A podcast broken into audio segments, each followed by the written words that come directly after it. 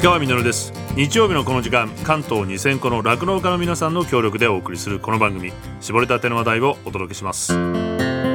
石川みデイリーライフをお聞きの皆さん群馬県前橋市ストー牧場のストーです。えー、っとストー牧場は赤城山の麓にある標高130メートルぐらいの場所でフリーバーンという形で親牛120頭を飼っている牧場です牛のホテルをコンセプトに掲げてますそのために臭くない環境とか音楽でジャズが流れてたりそういう環境を提供して、まあ、アニマルウェルフェアを実践しているって感じです。えー、っと何校かの特別支援学校と連携してましてあの動物が好きな生徒だったり興味のある生徒がこう実習を通して牧場で働くことを学んでもらってます。とその障害を持ってる方は今1人で4年目になります、まあ、IoT の導入っていうことで、まあ、牛の行動から発情発見とか病気の早期発見っていうのに役立ててたりあとは農場ハサップの認証牧場であるので携帯のアプリなどを使って毎日個体の入力とかをしてるんですけど、まあ、そういうものを全部あの生かして出荷する生乳の安心安全っていうのを農場ハサップを生かしながらあの担保してるような感じです、えーと、チーズ製造に当たってるのは妻が担当していて、えーと、モッツァレラチーズを製造しています。こう地元の餌を使っているのでこう皆さんとの連携で作られたチーズっていうことが前提としてあるので地元の飲食店に卸したり牧場に来ていただいて直接手渡しをするっていう形でそれなのでネット販売をせずに地元の人に食べてもらいたいっていうところで牧場に来ていただいて手渡しをするって形をとってます、えっと、地元との連携っていうことで堆肥を利用した循環型酪農っていうので田んぼに堆肥を投入してそこで餌を作ってもらう。でそれを買い取るって形をするのとあとは豆腐カスだったりそういうエコフィードの利用あとは学校とか企業とのこの農業体験という形の受け入れをしたりあとは地域のイベントに積極的に参加したりということで本当に地元に密着した牧場を目指してますんで、まあ、本当に昨今のこの資材の高騰ってことで本当にいろんなものが値上がりしていてまあ、実際にその資材が上がってるっていうのは影響が受けるのはその餌を作ってるからコストが下がるっていう考えで餌を作っていたのが餌を作るにもコストがかかって、まあ、農業作業をする機械だとか、まあ、肥料燃料もう全てのものが値上がりしているところで、まあ、これ以上のコストダウンを図るというのはなかなか難しいかなっていうふうになってきてるんで酪農家としての努力はこれ以上何ができるのかというところまでもう来てるのでこんな時代なんですけどもやっぱり牧場をいつまでも続けていくっていうのが一番の酪農の基盤となるのでやっぱり後継者の育成っていうことで、まあ、うちではその第三者承継っていう形をもう10年後には見据えて動いてるのでそこはもう続けていくっていうもうその一本の筋は通ってるんで、まあ、いかにその陰で後継者を支えられるかっていうところを、まあ、今後の取り組みとしては考えてます。えー、っといつも消費者の皆さんにはあの牛乳や乳製品を支えていただき本当にありがとうございます。酪農家は本当に大変な時期なんですけど、やっぱりあのチーズを通してたり、あの牛乳また乳製品などをこう直接販売できるような機会をいただいているので、まあ、そこで本当に頑張ってほしいとか、あの美味しいから続けてねとかって言われるんで。本当にそういう気持ちを聞くだけでこっちも頑張ろうと思ってますのでなんか近所にいる酪農家さんに会ったらあの感謝の気持ちを伝えてほしいなと思います。石川さんこれからも酪農の応援をお願いします。また群馬に来た際にはお立ち寄りください。須藤さんありがとうございます。実はですねちょうど先日僕あの雪の赤城山に登山に行ってきたばっかりなんですけれども、まあ、帰りにね地元の人で賑わう温泉に寄ってこれ地元の人とこう触れ合って一緒に牛乳飲んじゃったりしてもうね子供たちなんて夜なんで寝巻きなんですよお風呂上がりは。可愛くてですね。それでその温泉はなんと近くに牧場があるそうで露天風呂では牧草サイレージの香りがするんですよね。あこの匂いとかって思ってしまいまして。で先ほど調べたら須藤さんの牧場から車で20分ぐらいすぐ近くに僕いたんだなと思いまして。地元でしか味わえない100%群馬産のチーズっていうのもあると。でそのためにね逆にここっちから足を運んで食べるっていうのがこれから注目のガストロノミーツーリズムになるんじゃないかと。山登って温泉入って地元のものを食べるっていうのが最高の贅沢だと思います。あのホームページ拝見するとホテルストー牧場って書いてあるんですよ。泊まれるの？ってこう思ってしまうぐらい。で実際従業員の皆さんもわざとあのホテルマンの格好を全員されてるんですよね。でこれ泊まれません。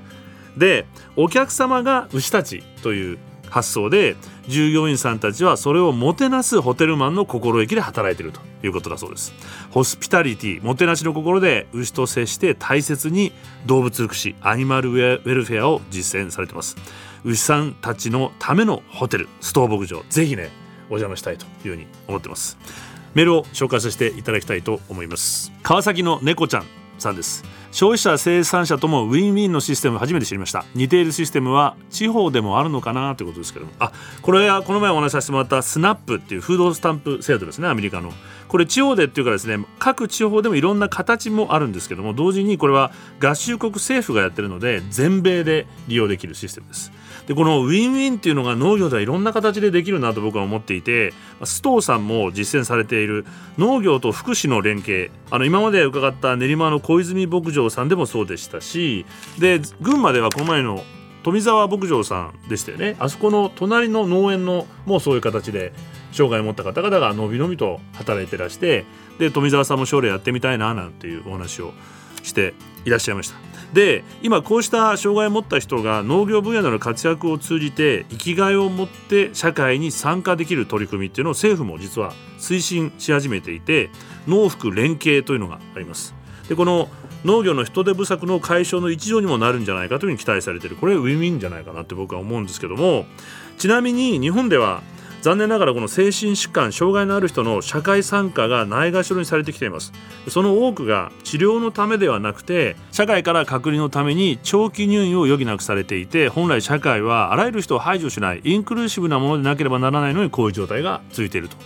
でこうした治療退院を目的としない社会的隔離を目的とした長期入院のことを社会的入院というそうです。で精神疾患により医療機関にかかっている患者数は今日本で400万人そして入院されている患者さんは28万人病床数は34万床がありまして実はこれ世界全体の5分の1が日本に集中していると。日本はちょっと異常に多い状態ということで長らく WHO や国連から改善勧告も受けてます。でこれに対して例えばイタリアではですね精神科病院というものはありません。1971年にトリエストというところの精神病院の院長にフランコ・バザーリアが着任してから始まってるんですけども彼のリーダーシップによって入院患者の人権回復精神病院開放が始まりました。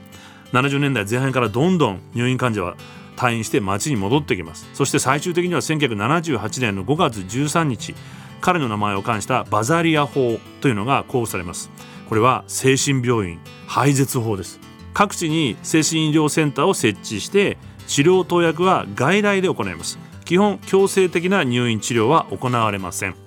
で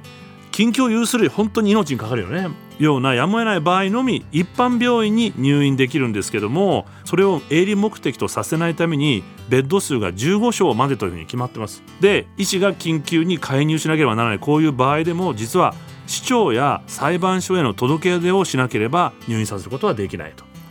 じゃあ町へ戻った人たちどうするかどうやって生活するかなんですけどもこの受け皿となっているのが社会的協同組合というのがありまして社会的に弱い立場の人たち例えば就労できない身体知的障害者あるいは家庭がない未成年の若者アルコール依存症だった人あるいは元受刑者などを雇用して仕事を作っています。清掃とか公園管理などの公共事業これに入札すると優先して入札できるようになってたりもしてます。でホテルで働いたりカフェで働いたりいろんな仕事があるんですけどももちろんこれ農業もありまして農業では社会的農業というふうに言われています。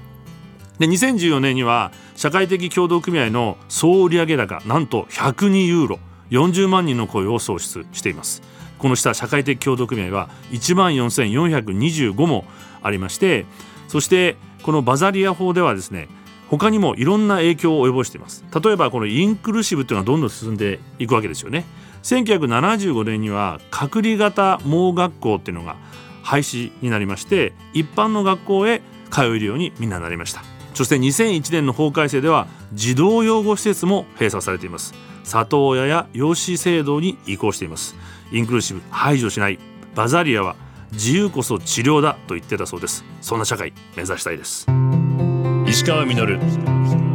Dairy Life. Dairy Life. Dairy Life. Dairy Life. 石川みのるがやってますデイリーライフ先週について今週もこの方をゲストにお迎えしています。戦闘ジャーナリストで戦闘大使のステファニー・コロインさんです。今週もよろしくお願いいたします。よろしくお願いします。もうその魅力っていうのをこう発信していこうというなっていったのはそれなんでなんですかね？と、うん、もう一回その妙法湯を通い始めて、うん、あの銭湯のことももっと知りたいなと思って、はい、でオーナーさんはいろいろ教えてくれたんですね、はい、まあ4代目さんで、まあ、ずっと彼もあの銭湯で生まれておじいちゃんも銭湯のオーナーだったしなので、まあ、家族経営ですもんねそう家族経営です銭湯は人生ですよねまあ職人さんみたいですよねお湯の職人さん。でまあ本当に毎日その愛を込めてあのお湯を温めてるし、はい、あのすごい辛い仕事です実は。あそうなんですか。はいあの仕事の時間はすっごく長いし。そっか。結構ね、ね、東京だと12時までやってるところがほとんどですけれどもそうですよ、ね、その後掃除そっかで結構皆さんが夕ご飯は朝の5時とか本当にでその後例えばね、まあ、6時に寝たりまた11時に起きてまた銭湯の準備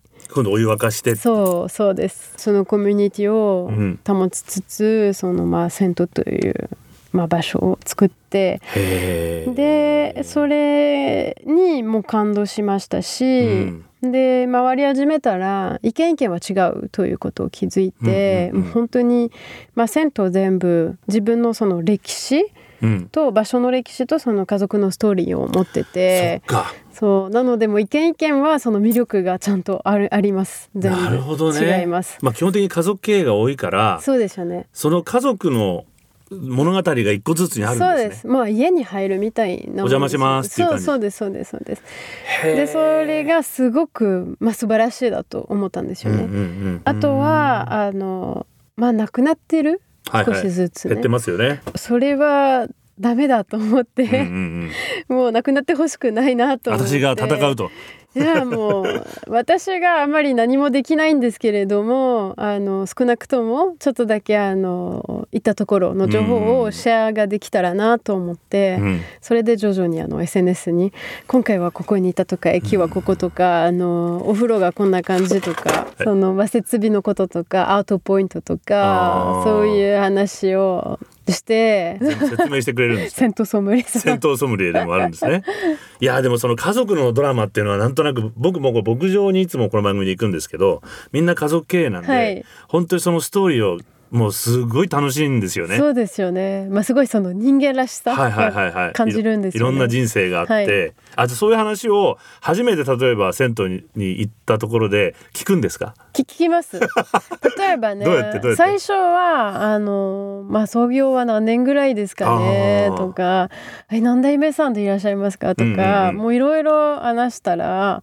もう徐々にいろんな話が出てくるので楽しいです本当に。本当に楽しいです。なかなか難しいと思いますけど素敵だなってこう、えー、でもいろいろあるんですけれども、はい、神戸にいた銭湯でねそう大地震の時そっか。そう周りの建物があの燃えてたんでその湯船の、水、うん、であのバケツで消して。そう隣の家のあの消火活動ね。そうですよね。例えばね、うん、まあ、地震がある時あの熊本にもいたんですけれども、はいはい、あのまあ、皆さん結構お風呂に入れない人が多かったんです、うんうんうん、あの自分の家がね、ね、あの壊れてしまって。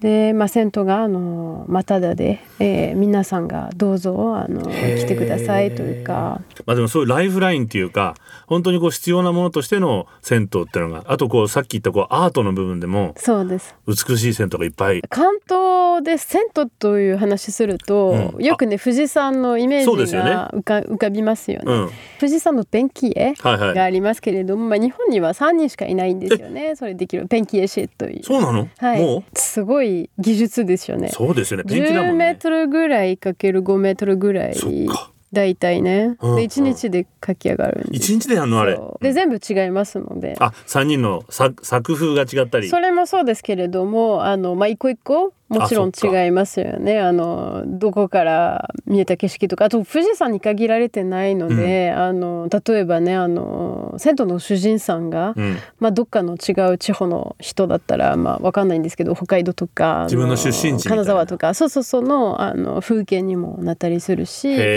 またあの時々そのオーナーさんのペットだったり、まあ、趣味に合わせて時々あの富士山の隣にあの犬ちゃんとか猫ちゃんがそれを見ると、まあ、結構そのオーナーさん家族のあのペットだったりとか、はい、それはもう一つのアートですよね。うんうんうん、またあのモザイクタイルだったりすごい細かいセラミックタイルであの絵はあの出来上がってすごい技術がいるんですよね。そうですよね。タイル職人さん、ね、でこれは大体今のあの、まあ、世代じゃなくて、うん、あのその前の世代かそのおじいちゃんとおばあちゃんを応援してた、うん、あの人がもう選んでくれたのでもう50年とか60年とかもっと経ってるものがあるので、まあ、宝物だと思います。失礼な言い方かもしれないですけど僕が持っているフランスの人のイメージってすごいこうアートを大事にして、はい、でこう人生を大事にしてる感じがすごいしてたんで考えたら銭湯2つともあるんですそうですよね。なるほどね。コミュニティアート人間関係。それでカフェみたいな人間関係もあるし、ね、リラックスができますし値段もすごく優しいし コーヒーのカップ1個ぐらいだから。確かに。そう。えー、そう考えたらすげえお得 でも体への利益がすごいと思います。さっきそのアートのことで聞きたかったんですけど地域の差ってあるんですか？いろいろあります。富士山とかは関東はメインですよね、富士山は日本のシンボルなんですけれども、うんそれぞれの地方が、うん、そのシンボルが持ってるので、うん。あの鹿児島に行くとあの桜島が書いてある銭湯もあったりえー、新潟に行くとあの佐渡島の踊りのモザイクタイルがあったりあの本当にいろんなところ大阪の大好きな銭湯あの辰巳温泉というんですけれども、うん、あそこは大阪城のモザイクタイルがあったり京都のあの長者湯というもそこも大好きな銭湯なんですけれどもそこもあの、まあ、金閣寺のタイル絵があったりすごい綺麗です。まあ、銭湯を通じてその旅にもなるんですよね。でそれはまあアートの面なんですけれども、はいはい、建築とか、はいはい、作りも違うんですか？そう違かったりするんです、うんうん、例えば名古屋から脱衣場と浴室の間、うん、体が拭けるスペースがあるんです。脱衣場でもない浴室でもないその間ちょっとそのスペースがあるんですよね。じゃあビチャビチャしないんだ。あの脱衣場であんまり。そうそうまあそれはどこでもしちゃダメ。なんですけれども。でも東京だと、まあ関東だとそのスペースがないので、はいはい、浴室から出る前は体を拭くんですよね、うん、あとはあの湯船の位置ですよね。えー、関西からその湯船はあのその浴室の真ん中が多いです。真ん中にあるの？はい、いやもう東京の人間にしたら絶対端っこですよね。まあ壁についてありますよね。ほとんどはそうですよね。じゃあ洗い場が周りにあるの？そうそう周りにあるんです。面白い。周りにあるんですけれども、またはあの場所によって真ん中の湯船の外側に段があって、うん、でそこで座ってその場でも体が洗えます。ので OK であの湯船からお湯を取って洗うんですよね。それは東京には絶対できないんですけれどもダメなんですけれども、ね、あのあじゃあルールもちょっと違うんだ。そうルールはちょっと違うんです。面白いなのはそのケロリンのサイズと重さが違います。関東と関西。えじゃあ関西の方が大きいんだこう組むから。小さい。小さいの？理由はあのもうちょっと軽くてあの取るのでさっと取れるようにか。そう。あとはあの水がちょっと少なくするのに中にね。へえ。で面白いのはその常連の方と湯船の周りに座って体洗いながらもう喋るとか、うん、結構楽しいです。洗いながら喋るんだ。それはちょっと関東でと全然違うね。近いからね。うん、そっか。カランがあるとやっぱり一人の場所って一応決まってるじゃないですか。そうです、ないからみんな周りにこう座って。あとあの時々いろんなその、まあ、町のこと、うん、あの教えてくれたりとか。じゃあ訪ねた町ではそこで情報もいっぱい。例えば観光に行った時に、うん、今晩どこに食べようかなとテントに先に入って皆さん住んでる方がどこがおすすめか聞けるとまあ一番いい情報だと思います。そうですよね、はい、僕の前のガールフレンドの人が あの、えーと、オーストラリアとカナダの人いたんですけどあんまり熱いお風呂苦手だって言ってたんですよ。はい。それ慣れとかもあったりとか？慣れがあります。東京都の銭湯は多分41度から46、7はあるんですけれども、はい、珍しいですね。あの46、7は。うん、うん、暑い。異だから。でも40とか41はそこまで暑く感じないはずなんですけれども、うん、多分一番最初はちょっと暑いと思うんですけど、まあ、少しずつそうなりますし、うん、無理にあのもう10分ずっと我慢とかじゃなくてもう自分の体を、まあ、よく聞いて今ちょっと暑いなと思ったら、まあ、出てからの方に、まあ、座ったりあとまた水風呂があるところに水風呂に入ったり。あの水風呂がないところで OK で、うん、あの水をかけたり体にね。またあのぬるい銭湯もあったりするので、うんうんうん、あの最初はそこからスタートして。そうスタートして少しずつ、うん、えー、慣れてっていう感じですよね。ねもう一つこの美容さっき体のあのメリットも大きいとおっしゃってましたけど、はい、温泉にはねよくありますけど、はい、銭湯にもやっぱりあるんですかね？まあ銭湯と温泉はよく何が違うんですか、うん、とよく聞かれます。まあ温泉はお湯の質という話なんですけれども、銭湯は昔一銭で入れたところだから銭湯と言うんです。はい、で公衆浴場、うん、でも銭湯だから温泉じゃないのではないです、うんうんうん、なぜかというとほとんどの銭湯は井戸水です。東京だと若潮湯なんですけれども、うん、温泉も取れます。ただあの火山の温泉じゃないので、うん、東京であの沸かす必要があります、うんうんうん、あのまあ冷泉だから、でも例えば、まあ、大分県の銭湯に行くと、うん、もうすべて温泉です。火山のねあったかい。そうですそうです、はいはい、で全てあのそれ銭湯で。銭湯で、うん、はい、まあ、移動した深さによって温度が違ったりするんですけれども、うん、大分市ですごい好きなところがねえー、700メートルぐらい掘ってそれでちょうど43度。へえちょうどいいですね。そう。銭湯はその公衆浴場で町のお風呂屋さん。で、まあ、誰でも行けるところになってるんですけれどもその中に温泉が多いですし東京でもね、あの白湯でも温泉もありますし白湯。あのまとめの止めああそう白湯っていうの？かっこいいね、井戸水なのであのまあ、家？との、水ではないです。まあ肌には優しい。水道の水じゃないっていうこと？そうそう。あと成分が多いからね。いろんな成分はい。水道の水の銭湯もあるんですけれどもすごく少ないです。まあ高いですしねあの水道の方がそうかそういう理由昔結構まあ銭湯がほとんど全部昔ながらあるところなので、うんうん、大昔井戸を作ってそうそうそうそうなのでまあそのお湯の成分で病には良いです。まあ、湯船は広いですよね、うん、本当に、うん、まあ、家でお風呂に入るのもとても良いと思います。あの、銭湯に行けない日ね、でもあのそのお湯のプレッシャーとか圧力はなかなかないんですよ、そうです、うんうんうん、でお銭湯にはありますしあの伸ばすことができますし、もう芯まで温まりますしあと血流もすごい良くなりますし。そうですよね、はい、本当に皆さんが前あのフロントやってた時に、あの入る時と出た時の顔の色は全然違います。確かに。はい。女性は絶対に銭湯の後化粧いらないから、うん、本当に肌肌の色は綺麗ですし、そう血行も良くなるし、そうそうそう発汗もするし、はい、あとメンタル的にもリラックスしますから、ね、そうですそうです。みんな優しい顔になりますよね。はい、そうですそうです。私もデートでよく勧めしてますけどね。居酒屋の前とかあのご飯の前とか、はい。なんか喧嘩しなさそうな気がしますね。もちろんあの別々なんですけれども、はいはいそれはそんなに長くないじゃないですか、うんうん、みんな多分ね45分とか1時間とか、うん、でその後気分が一番良いしあの肌が一番綺麗ですしあなるほど。ちょうど一番最高なデートになるんじゃないですか。しかも話のもとにもなるし、はいはい、今日銭湯どうだったとかどんなあの例えばね薬湯とかあったんですか？あの絵はどうだったんですか？男湯とか、いろいろ。だからそっか今度おばちゃんと話したよとか。そうそう。しかも安いじゃないですか結構。ね安いですもんね。そうなんで。あデートにもいいと。はい。わかりました。まだまだお聞きしたいことは尽きないんですが時間となってしまいました。石上のデイリーライフ戦闘ジャーナリストで戦闘大使のステファニー・コロインさんをお迎えしました。ステファニーさんには来週もご出演していただきます。ありがとうございます。ありがとうございました。石川稔 Dairy Life Dairy Life